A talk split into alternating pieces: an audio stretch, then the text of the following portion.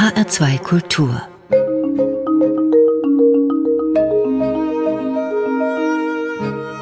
Doppelkopf. Mein Name ist Daniela Baumeister und mein Gast heute ist Thomas Zebreuer, Schriftsteller, Kabarettist, eventuell auch AD und deshalb Gelegenheitsprivatier, Musikfreak und Ausübender, worüber wir alles sprechen müssen. Biograf der Gesellschaft und seit kurzem eben auch von sich selbst und auch darüber wollen wir reden. Sprachakrobat mit spitzer Zunge, Satiriker mit genauem Blick in der Gegenwart, manchmal mit nostalgischen Momenten und gezieltem Wortwitz und manchmal auch ganz schön fiktiv. Was da alles noch kommt, ich bin sehr gespannt auf den Doppelkopf mit Thomas C. Breuer, der extra mit der Bahn angereist ist und tatsächlich angekommen ist. Guten Tag, Thomas C. Breuer. Guten Tag, Daniela Baumeister. Auch über Bahnabenteuer haben Sie schon geschrieben. Gibt es da immer neue Fortsetzungen, als zum Beispiel auch heute eine? Äh, heute gab es die, dass der, äh, obwohl der Zug da gar nicht hinfuhr, der äh, Zugführer alle Ansagen auf Kölsch gemacht hat was jetzt nicht unbedingt mein Lieblingsdialekt ist, aber ist ja auch egal. Und dann hat er irgendwann gesagt, meine sehr verehrten Damen und Herren, ach, was rede ich da, ich muss ja gendern, liebe Gäste. Gendern ist auch sehr schön, auch darüber wollen wir wahrscheinlich nachher noch reden. Warum sind Sie so ein passionierter Bahnfahrer? Weil es mir eigentlich alle Zeit der Welt gibt, in Ruhe zu schreiben. Wenn ich Bücher habe, mit denen ich nicht weiterkomme oder Geschichten, dann setze ich mich in den Zug und fahre die längstmögliche Zugstrecke und äh, komme dann meistens mit was Brauchbarem Gepäck zurück. Und ich liebe das einfach. Das ist äh, dieser Zufallsgenerator an Bildern, was man so aufschnappt gelegentlich in Großraumabteilen. Also das äh, beflügelt mich einfach. Das sind so die kleinen Dinge, die beobachtet werden müssen, oder? Ja, die kleinen Dinge. Oder zuhören. Man kann auch zuhören. Ja, unbedingt. Also man sollte es nicht oder man dürfte es eigentlich nicht. Aber was die Leute so reden, das hat schon manche Sache, wie sagt man heute, getriggert. Es ist ja auch so, dass sie manchmal gar nicht wissen oder nicht mehr bemerken, dass man zuhört. Ich habe vor kurzem mal zugehört, wie ein junger Mann am Telefon seine Freundin so zerlegt hat, dass ich aufgestanden bin, rausgegangen bin, weil ich das mir mhm. nicht mehr anhören wollte. Mhm, das glaube ich. Also ein Freund von mir hat auch mal bei einem irgendeinem Großmaul, der in einem teuren angesagten Restaurant einen Tisch bestellt hat, dass es das ganze Abteil miterleben durfte, hat er, äh, als er aus dem Zug draußen war, in eben jedem Restaurant angerufen und den Tisch wieder abbestellt.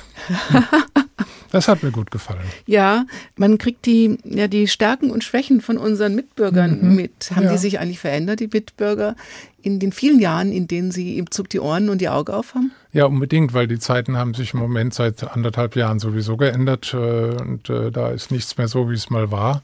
Und äh, also als ich angefangen habe, war das mit den Handys noch nicht so verbreitet, also eigentlich gar nicht. Also wenn man da eins dabei hatte, dann sah das aus wie ein Feldtelefon, weil man da so einen Kasten mitschleppen musste. Aber ähm, es hat sich schon alles, alles verändert und was zum Beispiel auffällig ist, wenn Schulklassen unterwegs sind, da war früher, das war der Horror eines jeden Einzelreisenden, die, die Hölle los im Abteil. Mittlerweile starren die alle auf ihr Handy. Oder sie haben die Masken an und sind leiser ja, leiser macht ja die Maske nicht, sie macht nur dumpfer. Und von daher. Zwei Bücher sind neu auf den Markt von mhm. Thomas C. Breuer. Es sind habe ich richtig mitgezählt? 37 und 38? Ja, sowas. Ich glaube sogar über 40 mittlerweile. Eins heißt Punktlandung im Nirgendwo. Das ist eine Autobiografie. Und eins heißt, als Champion Jack Dupree mithalf, im strömenden Regen einen Opel anzuschieben. Wie kommt ja. man denn auf so einen tollen Titel? Äh, durch eine wahre Begebenheit. Also ich habe, äh, als ich äh, so in meinen 20er waren, für eine Bluesagentur in Koblenz gearbeitet. Und äh, wir haben halt Musiker aus Amerika äh, nach Europa geholt. Und Champion Jack lebte damals noch in Amerika. Und mit dem sind wir mal auf die Schwäbische Alb nach Riedlingen. Und äh, dann, also das eine war, dass er in einem vollbesetzten Schulzentrum saß und die sind ja nicht meistens in der Peripherie und einen Cognac wollte und wir dann erstmal in die Stadt düsen mussten und der saß vor 800 Leuten, hat er noch keine Note gespielt, bis er nicht den Cognac gekriegt hat. Und am nächsten Morgen wollten wir dann weiter und äh, es war Sonntagmorgen, früh, auch keine Zeit für einen Bluesmusiker und es hat in Strömen geregnet und das Auto ist nicht angesprungen und ich habe mit ihm das Auto angeschoben. Also er war sehr pflegeleicht. Er war total easy. Ganz sympathischer Mann. Es ist ein Buch voller musikalischer Geschichten, auch darüber ja. können wir noch reden. Die Autobiografie, Die Punktlandung ja. beginnt mit oder in Bad Ems, ja. im Kurhotel. Und da spricht der Lift zu Ihnen abwärts, mhm. sagt der Tür schließt. Das kann Ihnen im HR auch passieren. Das kann einem überall passieren, aber es ist ja auch eine Metapher fürs Leben. Das wollte ich gerade fragen. Das kann auch manchmal passieren. Also es ist mehr als ein Satz. Es könnte abwärts gehen und dann ist die Tür zu. Ja, und ich dann ist man äh, eingesperrt oder draußen. Ja, oder äh, was mir auch schon passiert ist, ist, dass man im Fahrstuhl eingeklemmt ist, während oben der Intercity wegfährt, der einen dringend zum Auftrittsort bringen muss. Das kenne ich alles. Ich weiß aber mittlerweile, wie man die Türen bei bestimmten Aufzügen aufmacht. Super. Was ist eine Punktlandung im Nirgendwo? Ich habe den Titel gewählt, weil äh, ich eigentlich nie so eine richtige Heimat gefunden habe, weder im Kabarett noch in der Literatur. Und da bin ich aber ziemlich genau dann gelandet, eigentlich auch genau dazwischen. Und äh, ich bin mittlerweile nur noch äh, literarisch unterwegs, auch, auch mit Lesungen. Und äh, das Kabarett habe ich gedacht, äh, nach 43 Jahren sind alle Witze gemacht, die ich zu machen habe zu dem Thema. Ich habe sie ja auch hier im Sender gemacht, zum Teil mit Henning Fenske und äh, Urban Priol und Bernd Gieseking. Und irgendwann wiederholt sich das Muster mit Kabarett. Und das war mir persönlich nicht mehr attraktiv genug. Und ich habe das die ganze Zeit gerne gemacht und irgendwann, warum?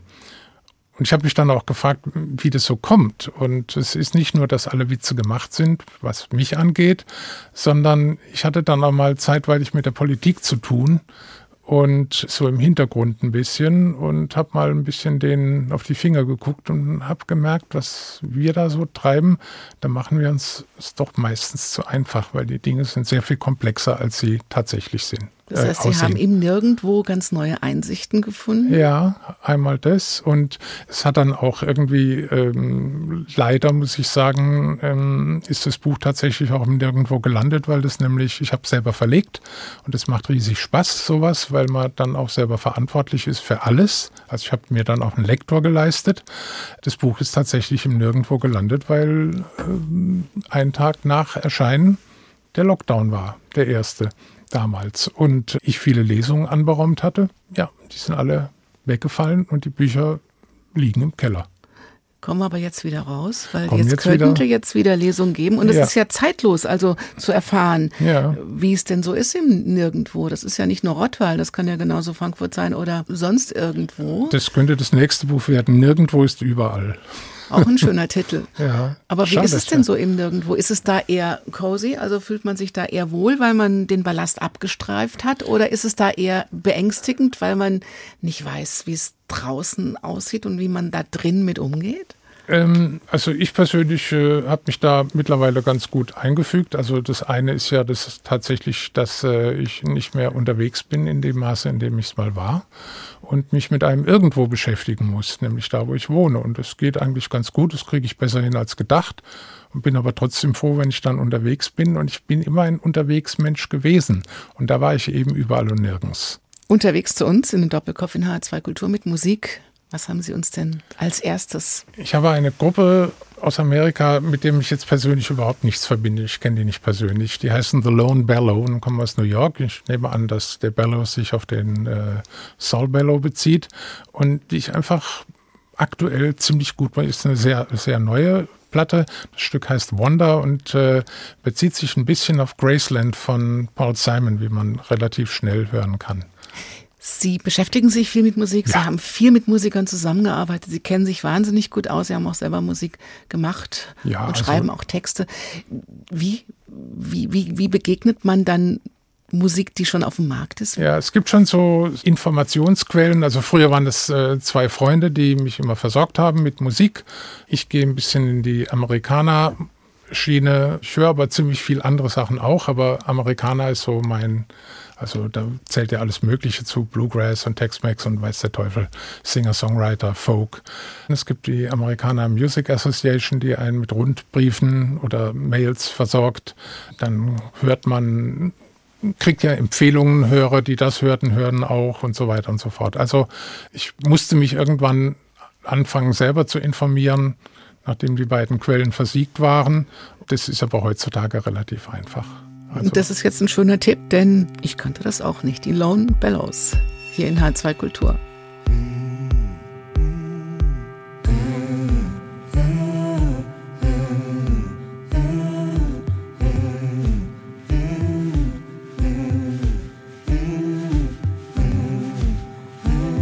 I'm sipping on cheap coffee, listening to Graceland, wondering if you'll ride me wondering why my life is like that sad old country song our families used to hum to. I'm working on a letter that I will never send you. I'm riding in your pickup on our way to Bedlam, taking in the moonlight, waiting for the rain to come, crash down on our arms, won't roll the windows up. As a stormy stamps the street line, that memory of us I've taken every back road I probably shouldn't take.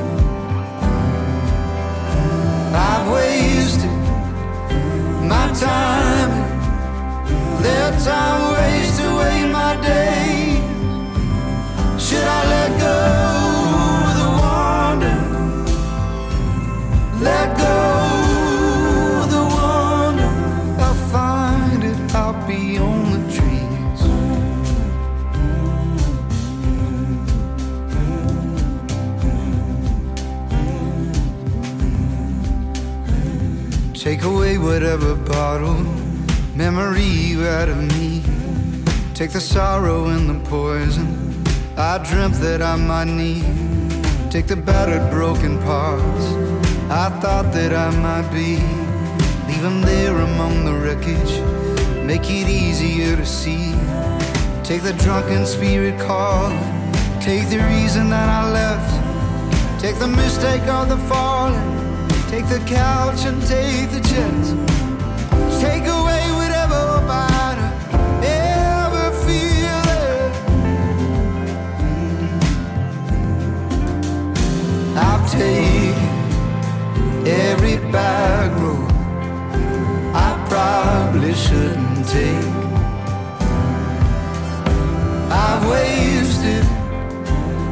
Time and let time waste away my days.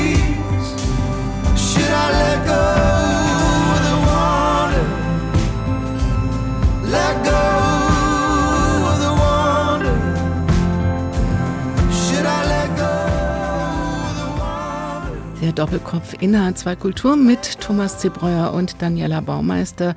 Wir sprechen über eine Punktlandung im Nirgendwo, so heißt die aktuelle Autobiografie. Und die Lone Bellows aus New York, die passen irgendwie ins Nirgendwo, finde ich auch so akustisch. Das tut sich so auf. Ja, er hat ja auch davon gesungen eben, dass er äh, viele Backroads, also Seitennebenstraßen genommen hat, die er vielleicht nicht hätte nehmen sollen. Und so war das bei mir auch oft im Leben. Also ich bin nie den direkten Weg gegangen, entweder weil ich zu blöd war oder weil es mir nicht attraktiv genug erschien. Also ich bin immer Umwege gegangen. Von daher passt es sehr gut.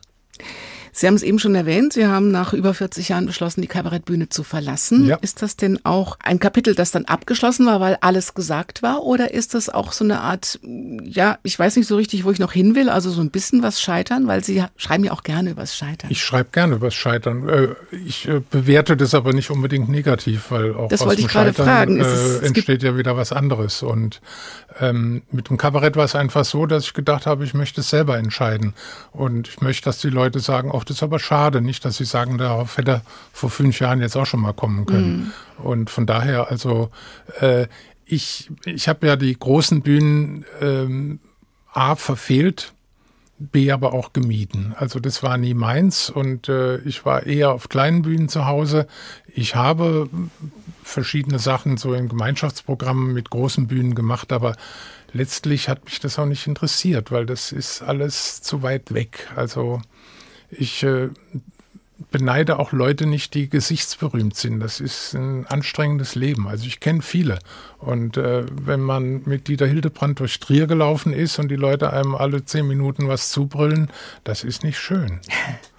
Sie schreiben, Kabarettisten leben vom Klagen, weil sie Grund zum Jammern haben, wenn es nichts zu jammern gibt. Warum haben Sie das gemacht mit dem Kabarett? Ich glaube wegen der Sprache. Also äh, ich habe mich immer in meinem Leben zur Wehr gesetzt mit Sprache. Das fing in der Schülerzeitung an und äh, das war mein Ausweg. Das war auch äh, irgendwie das einzige Instrument, äh, mit dem ich äh, dem weiblichen Geschlecht näher kommen konnte. Das ging alles über die Sprache und ich habe angefangen mit Musik und bin dann irgendwann an meine Grenzen gestoßen und äh, habe dann gedacht, naja, ich gehe mal mit Wort auf die Bühne, weil das brauchte ich irgendwie, das wollte ich. Und äh, habe dann angefangen, Geschichten von Franz Hohler vorzulesen, den ich immer noch sehr verehre. Und irgendwann habe ich gedacht, jetzt kannst du auch mal eigene Sachen probieren. Und dann war ich halt auch lange mit Tommy Bayer unterwegs, der mir freundlicherweise das eingeräumt hat in seinem Programm, so eine Viertel äh, bis halbe Stunde zu machen. So hat sich das hinentwickelt. Also wie man Schwaben gerne sagt, das ist halt so Nahwoche. Wenn Sie so mit Sprache arbeiten, haben Sie die letzten anderthalb Jahre auch sprachlich beobachtet? Ich finde ja, es gibt unglaublich viele neue Wortschöpfungen, ja. die entstanden sind und dann auch die Gender-Debatte, die sich ja. meiner Meinung nach auch ein bisschen verselbstständigt hat. Wie sehen Sie das als Sprachakrobat ja. und als jemand, der mit Sprache sehr ziseliert umgeht? Also ich finde, die Gender-Debatte hält vor allem auf. Äh, also auch das Gendern selbst hält auf. Also das, äh, bis man das alles mit den Innen und Außen und weiß der Teufel was so äh, die Botschaft rüber transportiert hat, braucht man doppelt so viel Zeit wie früher. Und das ist schon mal eins. Es gibt Sachen, die lassen sich auch gar nicht gendern. Gibt es einen Iron Woman? Nee, ne, habe ich noch nie gehört. Gibt Na, das kommt Iron bestimmt Man. demnächst. Ja, doch, da habe ich jetzt was in die Welt gesetzt. Oder setzen Sie einfach ein In dran, ja, Manin also oder Ich so. finde es extrem anstrengend und es ist auch dem Sprachfluss nicht direkt bekömmlich, denke ich. Und wie ist es mit der Corona-Neuschöpfungssprache? Ja, was, was soll man dazu sagen? Mir fällt da nichts zu ein, weil das Gute ist, dass, dass ich in der Art nicht mehr arbeiten muss, ist, dass ich morgens auch einfach die Zeitung lesen kann und äh, denke, na ja, und muss nicht überlegen, was kannst du da jetzt für einen Text draus äh, generieren. Sie zitieren den Musiker Guy Clark, ich schreibe keine Lieder, um das Leben von irgendjemandem umzukrempeln ja. oder die Welt zu verändern, sondern um mich daran zu hindern, mich zu erschießen. Ja, kann ich gut nachvollziehen. Ein guter, guter Grund zu schreiben. Äh, ja, also ich merke das jetzt auch bei, bei Corona. Also mir strukturiert das Schreiben den Tag. Es vermittelt ihm einen gewissen Sinn.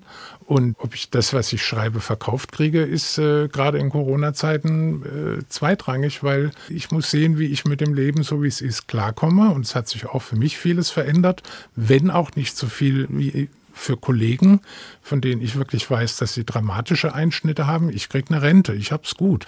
Es sind Leute, die, die ihre Wohnung aufgeben mussten und die seit äh, zwei Jahren keinen Auftritt mehr haben. Und für die ist das heftig, also für jüngere Leute. Und ich habe echt, als wenn ich es geahnt hätte, ein, ein, halbes Jahr vor Corona aufgehört. Wie ist das jetzt mit der Weltrettung? Spielt die gar keine Rolle mehr? Also ich habe schon meine moralischen Kompass und, und Wertvorstellungen. Also ich glaube, dass sich die Welt so aber auch nicht direkt retten lässt und durch Kabarettisten schon gar nicht. Also, Aber es gab doch mal eine Zeit, da hat das Kabarett das Weltgeschehen ja. regelmäßig begleitet, zum Beispiel ja. auch im Fernsehen kommentiert und eingeordnet. Hat die Politik das überflüssig gemacht? Oder warum gibt es heute keine Hüschs oder keine Hildebrands mehr? Weil es die Formen gar nicht mehr gibt. Die werden gar nicht mehr wahrgenommen. Also, äh, weil es zum einen die Comedy gibt das ist einfach auch für mich eine Altersfrage. Mir persönlich bringt die nichts. Ich kann mit den Aussagen da nichts, meistens nichts anfangen. Das ist auch eine andere Generation, würde ich einfach mal sagen.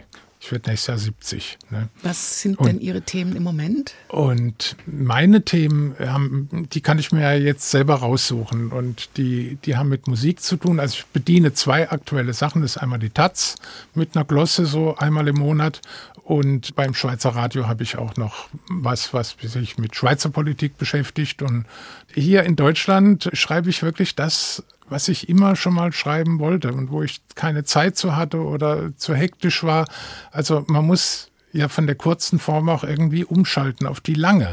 Wenn man jahrzehntelang auf Pointe geschrieben hat, da hat man eine ganz andere Art zu denken, ganz anderen mhm. Rhythmus. Und von daher bin ich froh, dass ich jetzt einfach auch mal die Zeit habe, ein bisschen auszuholen. Und, und der, wenn ich mal einen, einen Bereich entdecke, da mal zu bohren und zu recherchieren und zu gucken. Und das ist toll. Also das macht mir riesig Spaß. Ich finde auch, dass man das gerne liest. Also ich lese das sehr gerne. Danke, Sie halten es mit Adele Neuhauser, man muss sich sein Leben selbst zusammenbauen.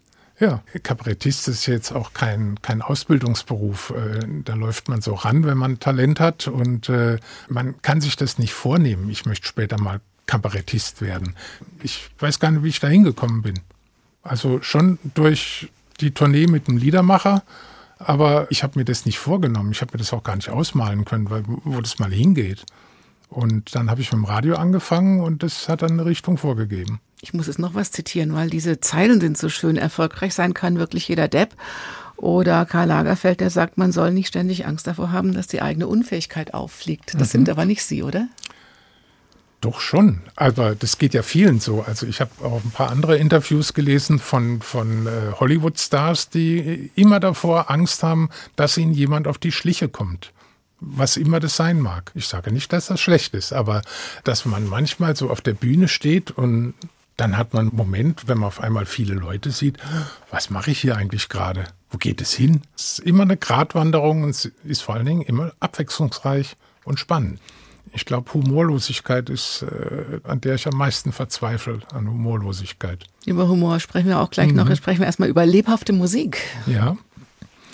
Ich habe äh, einen Titel ausgesucht, weil äh, der ein bisschen mit dem Buch, was ich gerade schreibe, zu tun hat. Und das spielt zum Teil in Missoula, Montana, ein wunderbarer kleiner Ort, äh, auf den ich gekommen bin, weil da viele Schriftsteller, die ich verehre, wie Richard Ford zum Beispiel oder James Lee Burke da Lehraufträge, Lehraufträge hatten. Und ähm, das Buch spielt zum Teil in Missoula und das Stück heißt Missoula Tonight und äh, das hat ein Freund von mir geschrieben, der heißt Eric Brace und der ist mit einem Mann namens Peter Cooper unterwegs und die kommen auch alle zwei, drei Jahre nach Deutschland und da haben wir uns mal irgendwann angefreundet. Wir sind im regen Austausch und das Stück heißt Missoula Tonight. Fire on the mountain. Smoke in my eye. Look up and see the red flames in the black night. We prayed for a hard rain. What else can we do? The fire breaks are cut and the fighter's home. Come closer, darling, there's ash in your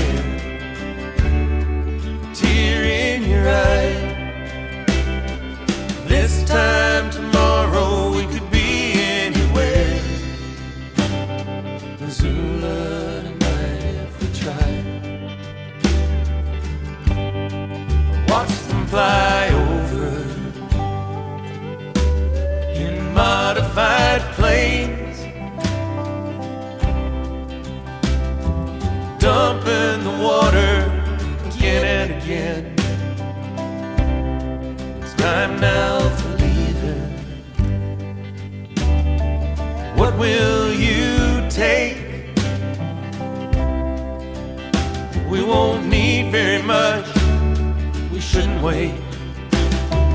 Come closer, darling. There's ash in your hair, tears in your eyes this time tomorrow we could be anywhere. Missoula tonight if we try. Your brother's a brave one, flying like that. There's a man with no fear. I think that I saw him waving his hat, pointing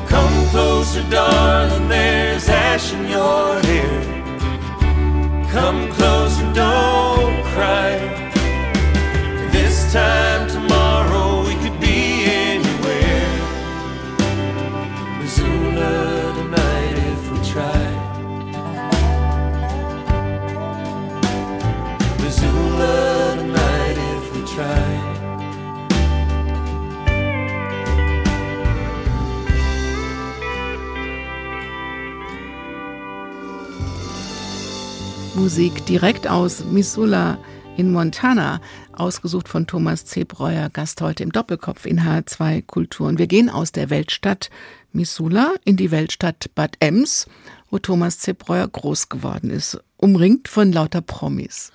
Ja, das war ja also Dostoevsky und der Zar sowieso, die berühmte Emser Depesche. Boto Strauß ist da zur Schule gegangen, äh, in die Klasse von meinem Bruder oder eine drüber, das weiß ich nicht mehr. Jacques Offenbach, äh, Dostoevsky war natürlich in Ems wegen der Spielbank, ist klar. Ja, klar. Und Hasi Osterwald war da? Hasi Osterwald hatte mal gespielt. Helmut Kohl war auch da? Helmut Kohl hat bei uns gegessen. Sie hatten ein Hotel? Und Hotelrestaurant, Café. Helmut Kohl war da. Das hat mein Verhältnis zur CDU doch auch nachhaltig gestört, muss ich sagen. Wegen dem musste ich meinen angestammten Platz vor dem Fernseher verlassen, um unten an der Theke niedrige Dienste zu verrichten, abends spät, an einem Samstag, wo ich mich schon gemütlich auf Kommissar Maigret gefreut hatte. Und Hasi Osterwald hat meiner Mutter die Hand geküsst. Das sind natürlich alles Erlebnisse. Aber trotzdem wollten Sie raus. Ja. Und also die Musik hat geholfen, dass, oder? Dass der Finanzminister Eicher mal bei uns auch gegessen hat und ich bin dann raus. Da war ich schon in einem etwas aufmüpfigeren Alter. Und dann äh, hat er seinen Dienstwagen da draußen gehabt, schwarze Limousine. Und dann habe ich neben das Nummernschild, neben das offizielle, einen Aufkleber Freiheit für Angela Davis geklebt. Und da war das betrachtete ich als große revolutionäre Tat. Das war es wahrscheinlich dort auch, oder? Keine Ahnung, ich weiß nicht, wie schnell die das gemerkt haben. Aber die Leute kamen halt und in einem Hotel groß zu werden ist, äh, wenn auch keine Voraussetzung, aber es begünstigt dann eine spätere Berufswahl in Richtung Kabarett doch sehr. Warum? weil einfach das so ein, man kriegt so einen Blick fürs Leben, man kriegt einen Blick für die Widersprüche, für die Lügen. Das wird ja alles so auf der Basis der Nettigkeit verhandelt, aber es tun sich Abgründe auf, ob das jetzt bei Angestellten ist oder bei Gästen. Wir haben einen, den haben sie abholen müssen für die, äh, wie sagt man das vorsichtig ausgedrückt, äh, mentale Behandlung in einem dafür vorgesehenen äh, Institut. Es war eine Stammgast äh, später auch bei uns, die sich eines Abends äh, entschieden hat, nie wieder zu ihrem Mann zurückzukehren und so Sachen. Also man, man glaubt nicht an die Ordnung der Welt, wie sie einem sonst überall präsentiert wird. Das klingt jetzt nach sehr viel Freiheit und nach sehr viel Großstadt, aber Sie schreiben doch eigentlich auch heute noch oder haben geschrieben über die elterliche Autorität und ja. Kleinstadtödnis? Ich habe halt, äh, wie das damals gang und gäbe war, immer helfen müssen, jeden Sonntag äh, sechs Stunden und samstags, wenn es sein muss, was mich dann irgendwie in den Stand versetzte, dass ich mich für die Schule nicht mehr interessieren brauchte. Also das habe ich mir dann daher abgeleitet. Ich habe schon so viel getan, ich muss jetzt nicht nur mehr tun. Was dazu führte, dass er ein katastrophaler Schüler war und so weiter und so fort. Kleinstädte sind alle öde, alle gleich öde. Also wie der Kollege Frank Gosen das mal ausgedrückt hat, woanders ist auch scheiße hat er gesagt. Darf man es im Radio sagen? Ja, früher. Fahren Sie denn vielleicht ab und zu mal vorbei heute in Bad Ems? Also es ist niemand mehr da. Manchmal fahre ich durch Lahntal mit dem Zug und ich bin immer wieder begeistert von der Architektur dieser Stadt. Die ist ja wunderschön. Also da äh, ist ja kein Vertun. Wenn man in der Pubertät ist, äh, ist einem diese Schönheit eher wurscht. Ich bin dann nach Koblenz gezogen, was klein und anders eng ist. Also es ist ein bisschen größer. Ich bin, bin aber immer eigentlich ein Provinzheini geblieben. Dann kamen Sie nach und, Heidelberg und heute ja, nach Rottweil. Ich, also das ist ja auch nicht richtig, nicht richtig riesig. Nee, ich war noch in Marburg ein Jahr. Das war ganz schrecklich, weil ich kein Student war und äh, die werden da irgendwie Nicht-Studenten fallen irgendwie durch, durchs Loch, also durch ein Raster. Was ja. hilft denn mehr? Musik, das Touren, das Kabarett oder das Verstehen von den Menschen, mit denen man dann zwangsläufig umgeben ist? Mir hilft die Musik am ehesten. Immer. Mhm. Schon immer. Also und die Sprache. Also mit der Sprache konnte ich mich auch immer zur Wehr setzen, auch äh, in der Schule manchmal zu groben Nachteil, äh, weil ich einfach schlagfertig war, auch in Situationen, wo ich besser den Mund gehalten hätte. Schreiben hilft mir als Überlebensstrategie und unterwegs sein hilft auch. In dem Buch über Champion Jack Dupree, das nicht um Champion Jack Dupree geht, gibt es auch Musikvorschläge, also so Tracklisten, ja, damit ja. man das Gefühl nachvollziehen kann. Also ist, Sie sagen auch ein Buch wie eine Platte mit Rillen und ja. das Buch macht den Sound der Zeit lesbar und hörbar? Ja, also das kann man ja alles nachhören dann, dass man sich auch einfach mal in die Zeit reinversetzen kann. Und das kann man mit Musik sehr, sehr gut. Das andere Buch, das eben nirgendwo, Sie sagen auch, ein kompletter Roman sei zu anstrengend. Ja. Also Sie schreiben dann auch so stückchenweise? Ja, ist eine Montage, wirklich. Also äh, auch Sachen, die ich mir mal meinetwegen dann vor vier Jahren in mein Notizbuch, ich habe immer ein Notizbuch dabei, reingeschrieben habe.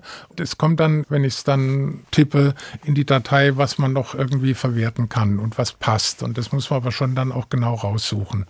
Und äh, es ist aber wirklich eine Montage. Und äh, ja, es äh, sind ja auch mehrere Sequenzen über eine Liebesgeschichte in der Schweiz und wie die, in der Schweiz sagt man, Bach abgegangen ist. Die habe ich damals, um diese Geschichte zu bewältigen, quasi wie ein Steinbruch geschrieben, einfach alles da abgelegt, so wie und dann habe ich mir das nach Jahren, nach also bestimmt 15 Jahren, habe ich mir das nochmal angeguckt und habe gesagt, ah, da waren ja schon ein paar ganz gute Sachen dabei. Das meiste ist furchtbar, aber ein paar gute Sachen, die habe ich gedacht, die passen da ganz gut rein, äh, weil sie auch äh, eine bestimmte Zeit exemplarisch wiedergeben. Mhm. Was ich schön finde, ist die Sache mit dem lebenslangen Zaungast, der seinen Zaun selber mitbringt. Mhm.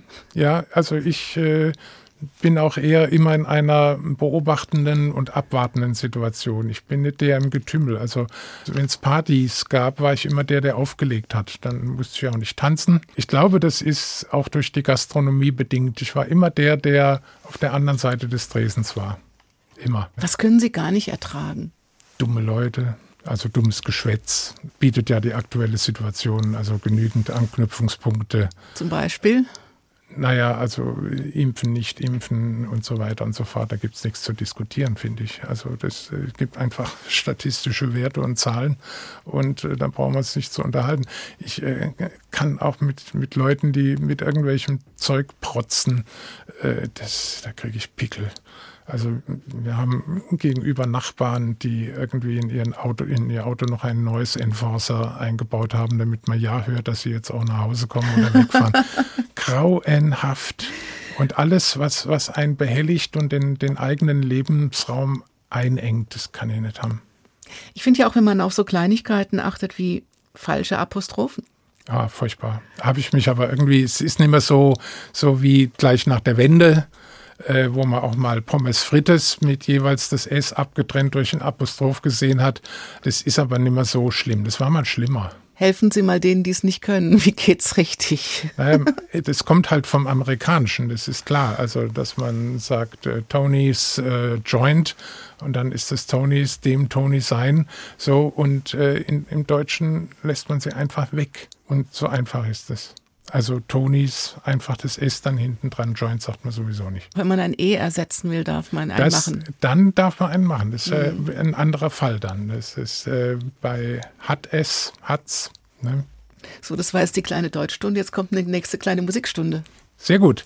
Ich glaube, wir haben Musik aus der Schweiz. Und zwar auch das ein Freund von mir, mit dem ich sogar mal in Hessen aufgetreten bin, paritätisch in Wiesbaden bei einem Festival. Wir waren zu fünft, also die Band und äh, die Band fünf, ich war einer. Und dann waren irgendwie fünf Besucher. Und von Veranstalterseite waren auch fünf da und es waren noch fünf Leute, die ich mitgebracht hatte aus der Verwandtschaft. Klingt nach einem schönen Abend. Ja, es war sehr intim. Sehr intim. ja. Und äh, die Band heißt Moondog Show und äh, das Stück heißt Martha, Martha Queen. Und äh, in Martha ist, äh, wenn ich das jetzt noch wüsste, welcher Film mit James Dean, denn sie wissen nicht, was sie tun ist da gedreht worden und äh, das ist eine Geschichte von einer Kellnerin, die träumt, dass er sie mit nach Hollywood nimmt. Und das ist ein wunderbares Lied und es hat mich dann auch neugierig gemacht. Das ist eine kleine Stadt in der Wüste in Texas. Und äh, da ist irgendwann ein Maler aus New York hin, weil da vom Militär so leerstehende Hallen waren, um seine riesen großformatigen Sachen auszustellen. Das hat andere Künstler angezogen. Das ist jetzt so eine äh, kleine Oase mitten in der texanischen Wüste, also right in the middle of nowhere.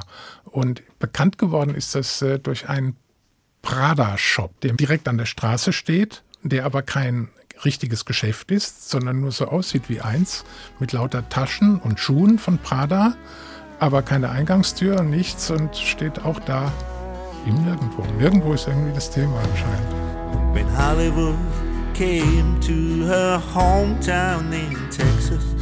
She was a girl of just 17.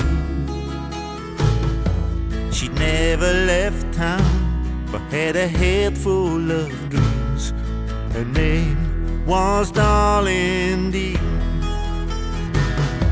She hadn't seen the world except on a movie screen until she met Jimmy Dean. Asked for a kiss, she got a peck on her cheek. Darling, darling, darling, darling, darling,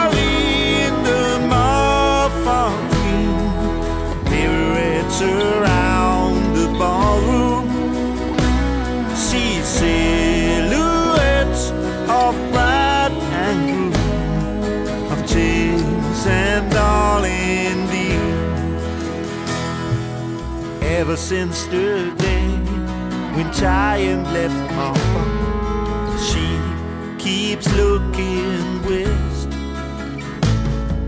searching for a horseshoe, for a piece of luck in the dust. Darling, darling, darling, darling, darling,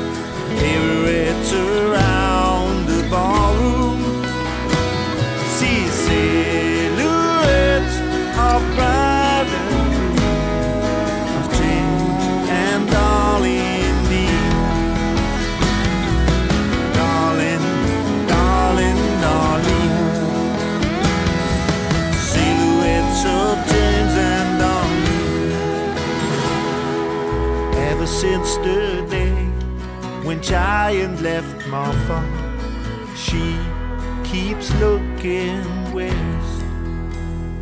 Moondog Show, eine Band aus der Schweiz, mitgebracht von Thomas C. Breuer. Mein Name ist Daniela Baumeister und Sie hören den Doppelkopf in H2 Kultur.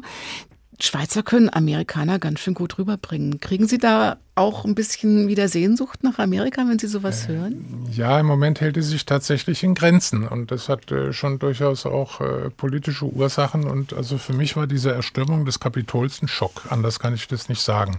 Und auch wie im, Nachklapp damit umgegangen wurde, das fand ich genauso schrecklich. George Floyd, das ist eine Entwicklung. Äh, andererseits habe ich Freunde in Amerika und die müssen ja irgendwie auch äh, in, in ihrem Wesen bestärkt werden. Und äh, ich kann mich erinnern, vor drei Jahren, als Trump, äh, haben die uns besucht und äh, haben gesagt, okay, wir reden eine Stunde über Trump, aber danach wollen wir nichts mehr davon hören, wir sind in Ferien. Nein, also die Sehnsucht hält sich in Grenzen, sicher auch deshalb, weil ich nun schon wirklich in vielen verschiedenen Orten war. Ich habe das Land exzessiv bereist, ich war fürs Goethe-Institut unterwegs und äh, ich bilde mir ein, es recht gut zu kennen, aber ich würde meine Freunde gerne wiedersehen, das ist mir wichtig. Aber so eine Sehnsucht ist schon Sehnsucht da. ist immer da, ja. Sie schreiben schon wieder ein Buch und da geht es auch um Musik und Ja. nicht ganz Country, aber Bluegrass ist ja zumindest eine Richtung. Ja, es geht um Bluegrass, es geht äh, aber auch um, ja, wie soll man sagen, wie sich äh, Musiker zum Beispiel verändern. Es ist letztes Jahr ist Charlie Daniels gestorben und der war äh, mal in den 70ern einer meiner Heroen. Der hat äh, Lieder gespielt und gesungen, dass er ein long-haired Country Boy ist und der sich um nichts kümmert und nichts schert und den nichts schrecken kann. Der ist ja dann später ziemlich rechts geworden, also ultrarechts mit äh, Befürwortung der Todesstrafe und so weiter. Dann frage ich mich, wie passiert sowas? Warum ist das so? Und warum sind so viele Country-Musiker äh, konservativ bis reaktionär. Ich merke, dass die Politik auf meinen Musikgeschmack dergestalt Einfluss genommen hat, dass ich Bluegrass-Titel, auch wenn sie in meinem äh, Smartphone auftauchen, mal auch wegdrücke. War das nicht immer schon so, dass Musik mit Politik ganz eng zusammenhing? Ja, schon. Also äh, sicher so. Äh, eng wie Olympia. Und Olympia behauptet es ja von sich auch, dass das nichts mit Politik zu tun hat.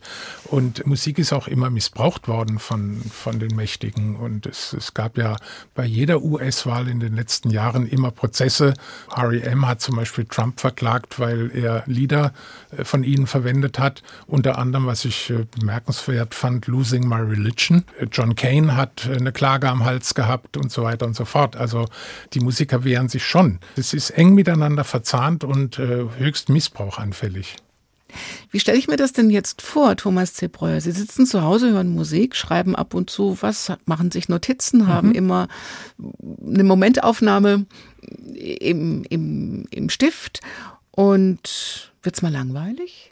Im Irgendwo oder im Nirgendwo mit dieser Punktlandung? Nee, weil äh, meine Frau geht ja einer geregelten Arbeit nach und ich habe dann mich anheischig gemacht, dass ich die Versorgung übernehme, also Frühstück mache und abends immer koche, einkaufe und solche Sachen und äh, das Kochen macht mir riesig Spaß. Das strukturiert auch den Tag und äh, das ist eine neue Leidenschaft, die sich so langsam entwickelt.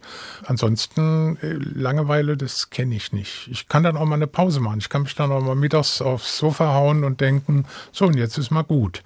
Und das ist schon mittlerweile ein sehr komfortables Leben. Wenn man so lange im Kulturbetrieb war und auch in, im Medienbetrieb, mhm. kann man, Sie können wahrscheinlich nicht einfach da jetzt nicht mehr hingucken, uns nicht mehr beobachten und sich nicht mehr Gedanken machen. Und nee, will ich auch, auch gar nicht. Ich äh, lese, äh, also wie sagt man da heutzutage? Nee, früher hat man es gesagt, er nimmt noch Regenanteil am Tagesgeschehen. Wie ist das mit, dem, mit der Medienwelt zum Beispiel? Ist die so im Niedergang oder können wir stolz drauf sein? Ich oder glaub, wie die, beobachten Sie das? Die war immer im Niedergang. Also es gibt so ein paar äh, Tageszeitungen, die einfach kontinuierlich ihr Zeugs machen. Also ich bin jetzt regelmäßiger Leser seit 40 Jahren der Süddeutschen Zeitung und äh, da hat sich vom Niveau her äh, nach unten hin nichts bewegt. Also ich glaube, RTL ist bei uns in der Vorprogrammierung Platz 37 oder irgend so was da hinten. Ich gucke das gar nicht. Das nehme ich nicht mehr wahr. Und, und den Luxus gönne ich mir auch, dass ich mir so, so die, die Nieder, Niederung der Unterhaltungskultur vom Hals halt. Und wie ist das in der Kulturbranche überhaupt? Man muss auch gucken, wer überhaupt noch übrig geblieben ist, mhm. an Veranstaltern zum Beispiel, weil äh, da hat die Politik jetzt nicht so direkt das Augenmerk drauf gelegt. Manche Sachen gehen und äh, bei Kultur geht es plötzlich nicht. Also das war mir schwer zu vermitteln.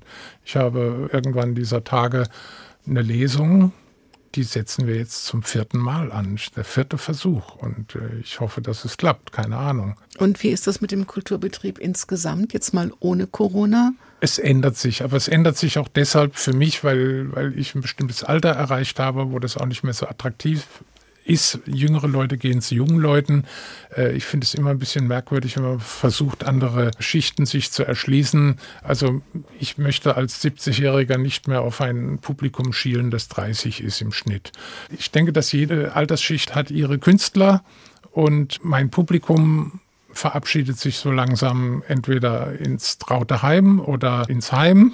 Das war auch einer der Gründe, warum ich aufgehört habe, weil das Publikum hat in meinem Segment nachgelassen. Das muss man einfach sehen. Sie sagen irgendwo, ein Teil meiner Illusion habe ich auf dieser Reise verloren, was geblieben ist, eine völlig falsche Wahrnehmung der mhm. Wirklichkeit. Ja. Das, ist es das? Ja, es ist so. was ist denn mit Humor? Wir haben das vorhin mal angesprochen. Ja die Humorbranche, wo steuert die hin, worüber lachen wir, was ist wichtig? Die ist nicht mehr so übersichtlich wie früher, das ist der große Unterschied, weil es gibt viel mehr. Und das heißt ja immer, die Deutschen seien ein humorloses Volk. Es können wahnsinnig viele Leute vom Humor leben. Aber es gibt so viele verschiedene Schattierungen. Es gibt mittlerweile wieder Witzeerzähler, so wie früher Fips Asmussen. Der Olli erzählt einen Witz. So, das ist ein Tourneeprogramm, was äh, die Hallen voll macht.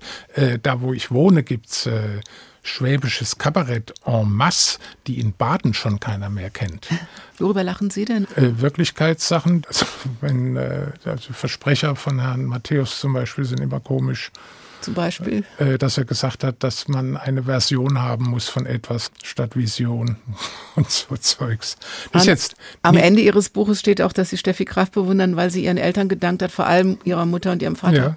Ja, herrlich. Also besser kann man es nicht kriegen. Da möchte ich auch danken. Jetzt sind wir wieder im Nirgendwo-Punkt gelandet, ja. oder?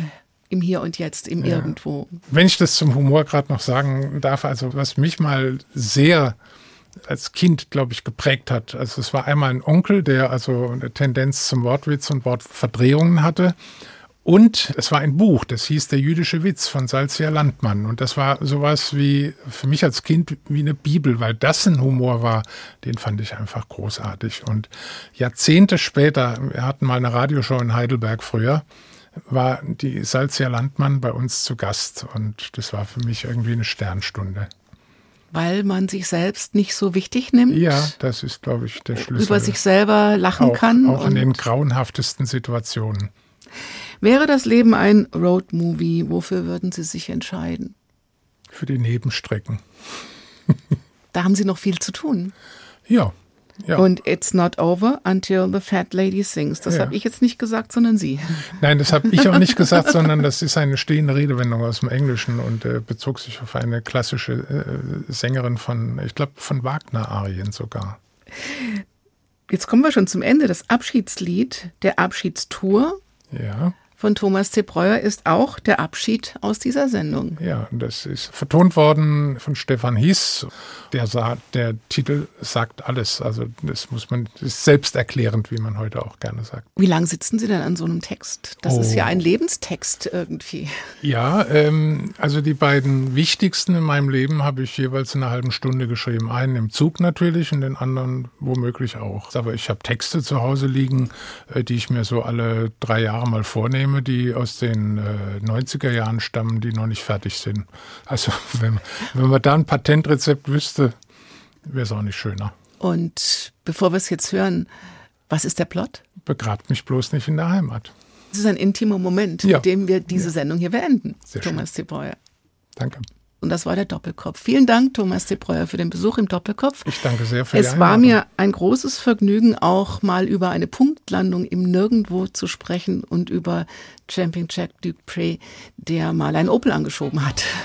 Vielen Dank. Wenn Sie eine Lesung machen, gehen Sie hin und hören Sie ihm zu. Ich glaube, es lohnt sich. Vielen herzlichen Dank, alles Gute. Danke auch. Und bleiben Sie gesund, heiter, zuversichtlich und immer auf Nebenstraßen unterwegs. Die werden dann zu Hauptstraßen. Danke. Mein Name ist Daniela Baumeister. Machen Sie es gut. Auch wenn dies Kaff ein Friedhof ist, liegt man nicht komfortabel.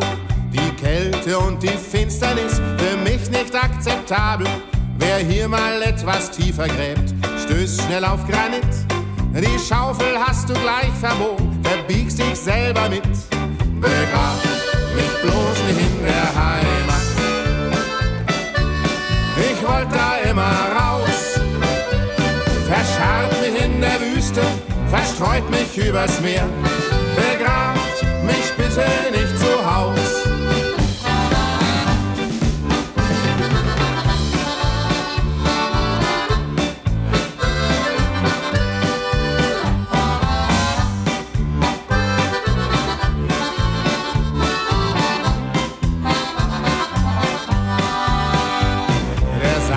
ist mir ganz egal, ob Pappe oder Fichte. Dem Pack zu Hause gönn ich nix, nicht Tränen noch Gedichte. Am besten, wenn er mich verbrennt, dann bleibt genügend Asche. Dann bringt mich rasch woanders hin, in einer Reisetasche. Begrabt mich bloß nicht in der Heimat. Ich wollte da immer raus, verscharrt mich in der Wüste, verstreut mich übers Meer begrabt mich bitte nicht zu Haus.